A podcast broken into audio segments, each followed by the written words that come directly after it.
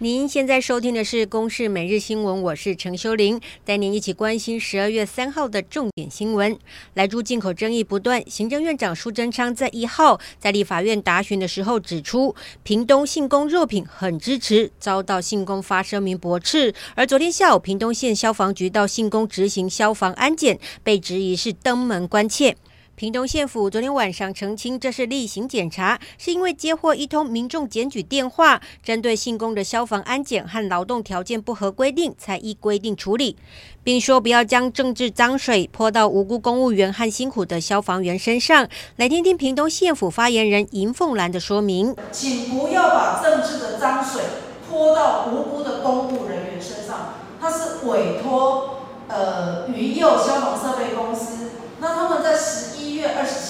今年的十一月二十七号，就是五天以前，主动提出例行的检修申报。那当时我们消防局的同仁呢，就发现那里面有缺失。那依照规定，我们本来就要去做现场的检查。全球都在关注什么时候可以施打疫苗。目前以英国进度最快，昨天已经正式批准瑞辉疫苗，最快下周就可以开打。而英国首批购买四千万剂，可以供两千万人施打，其中八十万剂将在几天内送达。而优先施打的对象为安养院的住户跟员工，其次是八十岁以上的长者，还有其他医护以及社工人员。而至于瑞辉疫苗必须要在摄氏零下七十度的环境储存，英国政府说一切已经准备妥当。而在亚洲，日本国会在昨天也通过了法案，明定日本政府将负担新冠疫苗的费用，让日本全体国民免费施打。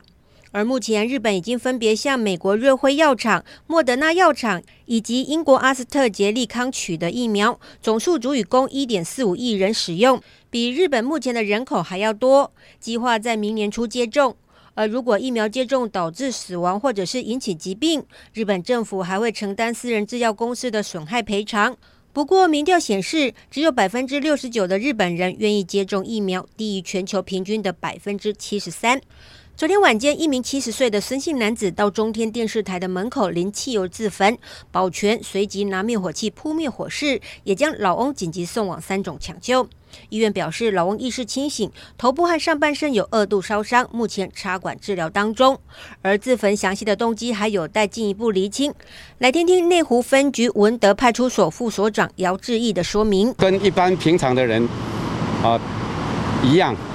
但是到了十九点。十九点十分的时候，他就拿汽油从这个阶梯倒汽油倒在阶梯上，然后再到这个广场，再把汽油淋到自己身上，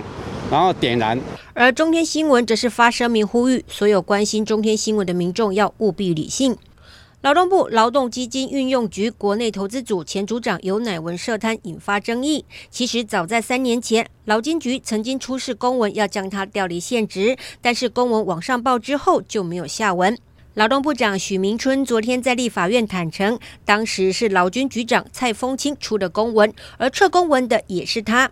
而且一百零五年，尤乃文就被劳动部政风处列为高风险名单。台北市林森北路一栋大楼，三年前发生一对情侣房客洗澡洗到一半，一氧化碳中毒死亡。问题就出在套房的热水器被设置在加装铝窗的阳台中。家属认为欧姓房东必须要负起责任，因为承租的吴姓女子曾经反映要求加装强制排气的设备，但却遭到拒绝。全案进入司法审理。欧姓房东被一过失自始判刑一年定验，而在民事的部分，官司打到二审，法院判决他必须要赔偿四百一十六万多元。以上由公视新闻制作，谢谢您的收听。